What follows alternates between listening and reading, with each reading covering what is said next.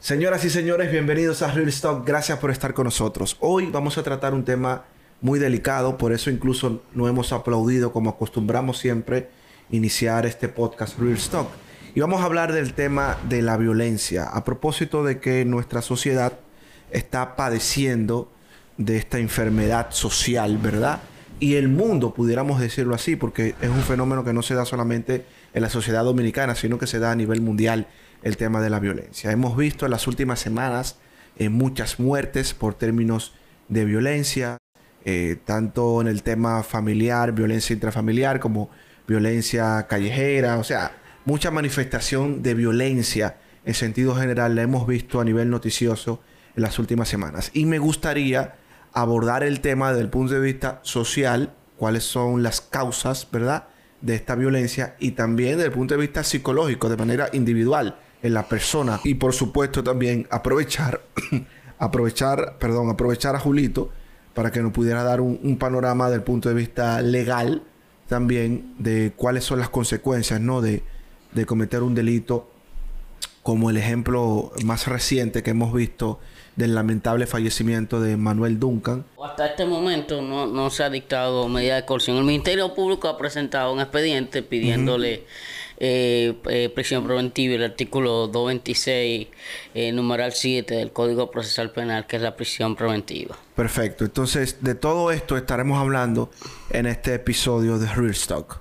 Para empezar, vamos a abordarlo desde el punto de vista social. Me gustaría escuchar su opinión primero de cuáles ustedes entienden que son las causas de esta manifestación permanente de violencia. Bien, yo creo ciertamente que República Dominicana tiene un tema social vinculado con una eh, importante, yo diría que importantísima, alta, tasa de hogares monoparentales. de familias que por alguna razón u otra no son funcionales. En consecuencia, eso crea un nivel de que de situación de inestabilidad en el hogar un nivel, una situación, yo diría que, eh, eh, que tiene una condición poco emocional.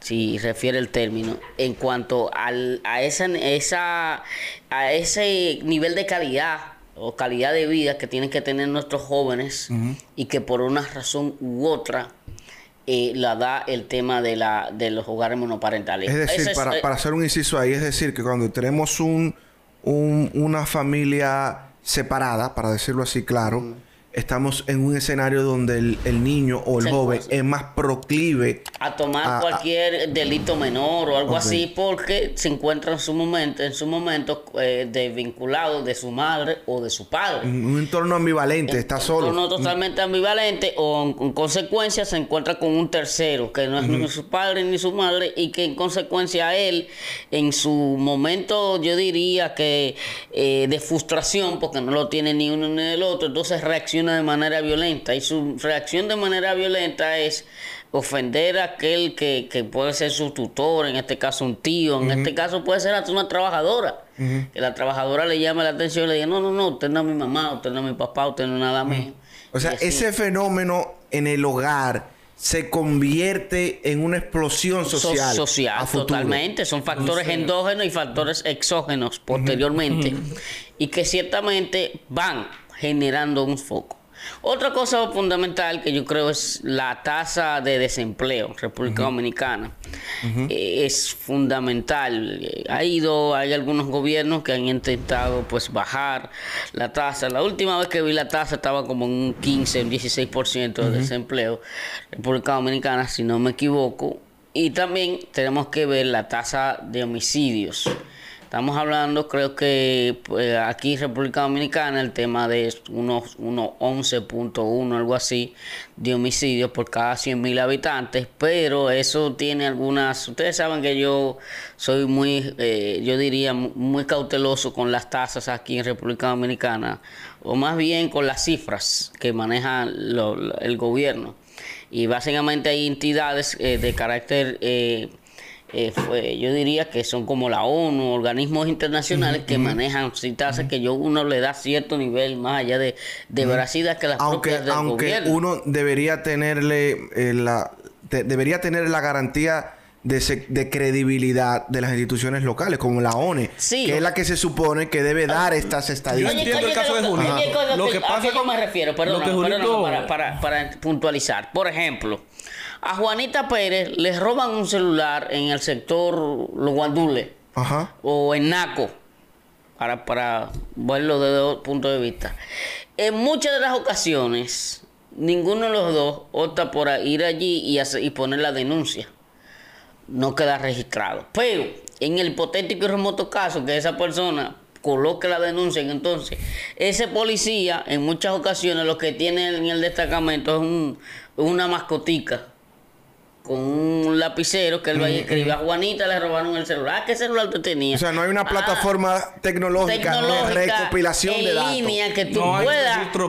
con credibilidad. Con credibilidad, que tú puedas decir, mira, ahora mismo te puedo dar la tasa del mes de febrero del año 2022, donde dice que en el sector de Casicasgo se robaron 30 celulares y en la casa que se metieron, todos, todos esos delitos menores, el Estado debiera estar al tanto de ellos. Claro, y no hay un observatorio de seguridad ciudadana aquí que de verdad haga ese trabajo. Desde el punto de vista psicológico, ¿a qué tú crees que se debe?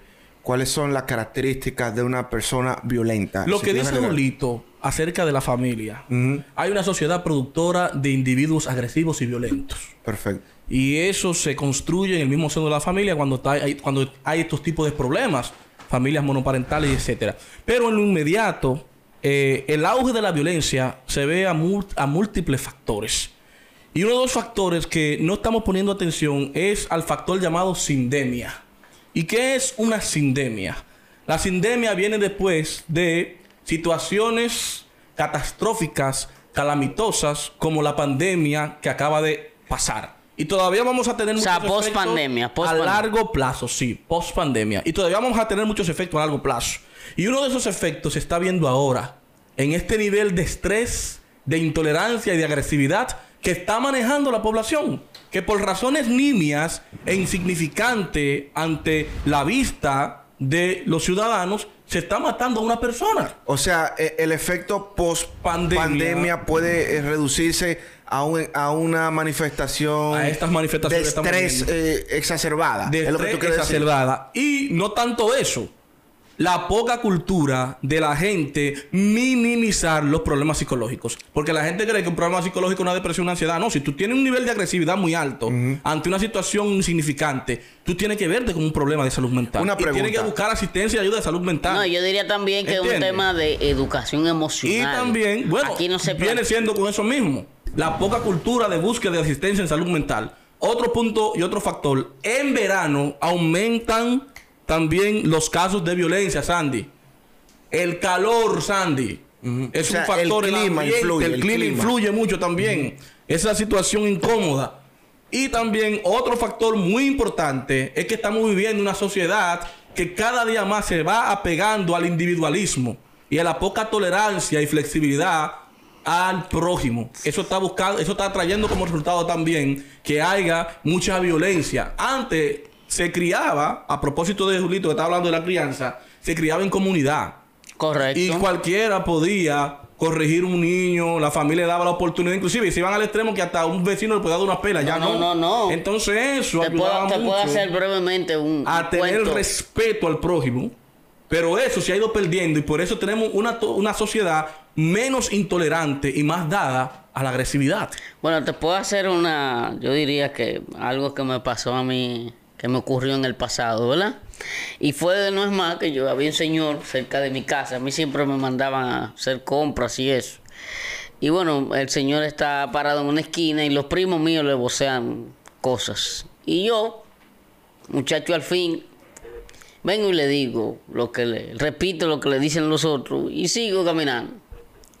Cuando vengo de allá para acá, yo, como estaba viendo en ese tiempo novelas, me encantaba ver novelas, estoy pensando en la novela y el hombre me agarra por las manos y me da una especie de chancletazos. Ajá. Entonces, oye, ¿cómo es? Yo voy para donde mi abuela y me siento al lado de mi abuela a ver la novela. Yo estaba viendo la novela, me mandaron a comprar algo al colmado. Y cuando me siento, el hombre baja. O sea, el hombre va a donde mi abuela y se sienta al lado mío. ¿Tú sabes con qué interés, Mike y Sandy? Con que yo dijera ahí, en ese escenario, yo le dijera a mi abuela que él me había dado. Ajá. Porque si yo le decía a mi abuela que él me había dado una pela, ¿tú sabes qué iba a pasar, verdad? Me iban a dar otra. Entonces, ¿qué quiero, qué quiero decir eso? ¿Cuál es la paradoja? Que los padres no criaban solo anteriormente. Había una estructura, había alguien, o sea, un padre podía salir, una, comunidad. Un padre podía salir de la casa y decirle a la vecina, vecina, míreme al hijo mío que está ahí, lo dejé de tal hora y esto. Y la, la vecina le puede decir, mire, eh, ya usted se desayunó, sí, ah, porque decía ahí, póngase a ver televisión. Y se sentaban ahí, había una obediencia formal, el respeto a nuestro vecino, que tú no le podías ni siquiera mirar la, cara a, nuestros eh, eh, mayores, y ciertas cosas, ciertas formalidades que otros le llamaron que eso era una discriminación, que eso era poca libertad. Miren el libertinaje que tenemos. Y mira cómo hemos convertido esta sociedad. Totalmente de acuerdo. Yo, tomándole la palabra a ustedes, yo creo que hay una crisis eh, social en el término de la crianza, en sentido, en sentido general. Y también hay otras manifestaciones sociales, como May decía, que es eh, el exceso de estrés, de estrés, la velocidad de la sociedad, la vorágine social, va muy rápida. De hecho, hay un, hay un filósofo, Byung Chul Han se llama, que es profesor en Alemania, tiene un libro, se llama la sociedad del cansancio, donde él establece que estamos viviendo en una sociedad totalmente individualista, como decía Mike. Totalmente, ¿verdad? Un libro muy, muy bueno también se llama Psicología Política. Totalmente, una estrella. Para mí uno de los filósofos de la posmodernidad más brillantes que existe. un Chulhan, lo pueden buscar. Y él decía que el exceso de positivismo en la sociedad exactamente. está generando un exceso de ansiedad en el individuo que no se está dando cuenta. Y él lo reduce en una frase él dice ahora tú te esclavizas a ti mismo creyendo que te estás autorrealizando y eso es verdad eso? eso es verdad. Es decir que la medida que tú te cargas de que te va cargando la sociedad de positivismo Tú tienes que buscar dinero, tienes que buscar esto, tienes que estudiar para crecer. Tienes que Estamos hablando, Sandro. Te estás envolviendo en una vorágine de ansiedad que te genera un sufrimiento permanente y un estrés. Y, ese, y ese, ese fenómeno, cuando se, da, cuando se da un enfrentamiento social en la calle, tiene una reacción y es la violencia. No, no. Tú reaccionas violentamente porque tú estás totalmente en tu mundo individual. Tú, tú duras años viviendo en un residencial y tú no conoces al vecino. No. Tú no lo conoces ni siquiera al vecino, ni lo saludas. Tú estás totalmente acelerado hacia adelante, hacia adelante, hacia adelante. Fíjate, fíjate, por ti mismo. fíjate un escenario. Déjame concluir. Y perdóname ahí mismo, perdóname. Fíjate un escenario, perdóname Sandy. Sí. Eh, anteriormente, ¿qué teníamos nosotros en la sala de nuestro hogar? Un televisor grande. ¿Quiénes se reunían ahí? Toda la familia. Sí, sí. Ahí no había ni que teléfono. No, no, no, no, no, nada de eso. Ahí todos nos sentábamos a ver un programa. Sea el Chavo del Ocho, sea Don Francisco, cualquier programa en su momento de características familiar y lo gozábamos entre todos. Y ahí comenzábamos a reír. Y cuando no era cuestión de primo, que nos íbamos entonces eh, a hacer, a jugar la botellita, entre otras cosas de integración social, ya no. Ya usted se siente en su habitación y usted prende su televisión si usted quiere. Y en otro caso, al muchachito que tiene un año o menos, le prestamos el celular, tenga. Exacto. Y ese muchachito ve cuántas cosas este, aparecen ahí sin ningún tipo de nivel de, instrucción. En conclusión, eh, tomando tu ejemplo también y, y, concluyendo con el análisis esquemático que hacía de Bai Chulhan, el filósofo, estamos viviendo una sociedad donde el otro no existe. Totalmente. Donde el otro no existe y es solamente tú, tú, tu ego, la manifestación del ego al 100%, pero no nos estamos dando cuenta que ese ego en su totalidad nos está llevando a la perdición, nos está llevando a un, y quizá voy a sonar extremista con esto que voy a decir, pero nos está llevando a un apocalipsis social. Sí, Donde matar a una gente porque se le cayó un cachú al otro y se rió, o porque te hizo una mala seña, o porque te miró mal a, tu, pareja, ya tú sacas una pistola y tú le das un tiro. Sí. A ese nivel que estamos llegando. Y, Y hasta tú, el estar en una función pública o privada y el otro llegó y te hace un chin de sombra, entonces tú lo desvinculas. Una cosa increíble. O sea, una, cuestión que o sea, nadie tiene un sentimiento de que por nada de eso. Exacto. Bien, entonces, una de las cosas que hay que analizar bien claro aquí es, como le decía al principio en mi argumentación sobre el tema, eso de ese nivel de violencia está conectado precisamente con altos niveles de estrés que la gente maneja.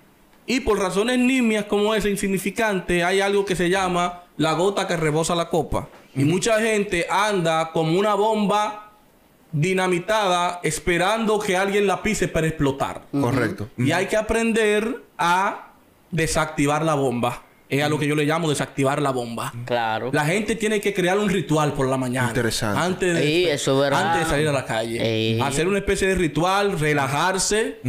Por eso hacer ejercicio por la mañana es muy bueno. Totalmente. Darse un buen baño por la mañana es muy bueno y reflexionar. Y pedirle a Dios, hasta ir con una canción cristiana por la mañana, algo que hable de cosas positivas, un pensamiento positivo, algo que te invada de positivismo. Yo tenía un amigo que Para decía- que cuando te tope con uno que eso, de esos que andan con la soga arrastro, como le decía Julito Ajá, fuera del programa, ajá. que quieren arrastrarse con su soga porque la gente quiere compartir y quiere socializar sus preocupaciones, sus miedos y su estrés. Y anda buscando a quién, tú sabes, contagiar con eso. Uno tiene que aprender a desactivar la bomba temprano, con una serie de rituales como el que le estoy diciendo, para que pueda tener cómo reaccionar frente a un evento como eso. Yo tenía un amigo, para que tú continúes ahí mismo, yo tenía un amigo que cuando yo... O sea, cuando- ya no tienes. No, porque esa persona eh, está alejada ahora mismo. Está alejada. ok. Eh, vive fuera, de hecho. Que cuando estábamos en el barrio, él, se- él fue un ejemplo para nosotros. Y nos ayudó muchísimo en el barrio a crecer intelectualmente. Y en la mañana, tú sabes que uno se despertaba eh, oyendo cualquier tipo de música. Y tú sabes quién es. y él un día, vamos en su vehículo y pusimos y pusimos una emisora, creo que era Mortal, 104.9, que en ese 104.9. tiempo estaba Sí. Bateando, del grupo un reggaetón a las 7 de la mañana. y él decía, Ya- no, no, ya- no, no, ya sé quién es. Quita eso. Y yo, ¿pero por qué? Me dijo, no, es que ese no puede ser tu primer estímulo del día. Excelente. Eso es verdad. ¿Entendí? Es verdad. Y yo, ¿cómo así? Sí, porque tú no puedes levantarte y recibir el día con esa energía tan agresiva. Porque esa música, por más bueno que sea, excelente, lo que te está promoviendo es agresividad, Sí. aceleramiento. Entonces, el- eh, esa música es para una discoteca en la noche. Sonido suave. Por ejemplo, entonces ponte un estímulo en la mañana más, más sutil, más divino, una musiquita romántica. suave, sonido suave. O, Por ejemplo, o, O tú una- te pones a escuchar varias alabanzas. tú o sabes. alabanza Lo que religiosa. Lili- Lili Good- exactamente. Lili Goodman. A mí me gusta Yo- poner a encanta. Goodman. ¿Qué ¿Tú te gusta la música religiosa? Claro, pero tú sabes que yo soy Me encanta Lily. Guzmán. Ah, a mí me encanta. Excelente. Tercer cielo me encanta. Sí. Tercer cielo. cielo que por la mañana son muy fuertes. No, no, no. Tercer cielo tiene unas cuantas Tiene sutiles. unas cuantas sutiles, Muy pero música suave para despertar, para empezar el día y hacer un ritual. Aunque uno nunca está llamando lo, lo negativo, pensar cómo yo voy a reaccionar hoy. Si me presenta Hay que- un, hay que- un evento Hay que, hay que- contingente. yo tengo que cambiar eso porque yo por la mañana. Yo por la mañana que ponga Martínez Pozo. eh. Pero lo primero que tú tienes que evitar es por la mañana poner tu comentarista. Que lo que te están hablando es que cuando tú prendes el televisor, tú crees que es sangre que está viendo en la Problema, pantalla. problema, problema, política y Hay veces que No yo- te intoxiques con Hay veces que yo, hay veces que yo agarro, pa, me levanto y pongo a Julio, el comentario de Julio en la Un buen, mañana. pro- un, un buen programa. ¿Qué hacer al levantarse? Ey, vamos a hacer un episodio de eso, ¿verdad? Oye, y hay veces como que me aburro. Digo, no, no, no, no, pero espérate, espérate. espérate, pa, Y lo quita. Y lo quito. Pongo 88.1, una musiquita suave. Exacto. Primera FM. En conclusión, porque ya hemos llegado a la postrimería del episodio, en conclusión, brevemente, ¿qué ustedes creen que se puede hacer para disminuir la violencia social? Empezamos con Mike. Bien, Desde el punto yo, de vista psicológico. del ¿no? punto de vista de lo que es la psicología. La psicología es una medicina para tratar de paliar muchos males sociales, pero ha estado invisible ante quien verdaderamente tiene que ponerla en visibilidad. La gente aquí necesita, necesita aprender a manejar el estrés, necesita aprender a manejar la ansiedad, necesita aprender a desactivar la bomba. ¿Y eso cómo se hace? Tiene que educarse. Aquí hay que leer muchos libros de autoayuda. Y hay que leer muchos libros de control emocional. Y sobre todo tener un psicólogo para no solamente ir cuando usted tenga un problema de causa mayor, mayúsculo, vertebral, sino que cuando usted tenga una situación que usted sabe que usted pierde los estribos y pierde el control fácilmente, es el momento para que usted tome par de terapia para que controle eso de manera contingente para no llegar a un episodio más fuerte y grave. Bueno, yo entiendo que el Estado Dominicano, el gobierno del Estado, no tiene que ver con la actualidad, con la presidencia del presidente del En sentido general. En sentido general. Yo creo que en vez de invertirse un 4% en educación como se están haciendo en los últimos años, debe, debe reducirse a 2. Y el 2 eh, en salud mental. ¿Tú sabes por qué? Muy buena propuesta. Muy buena propuesta. Sí, porque, porque hay mucha gente matándose contra maestría. Eh.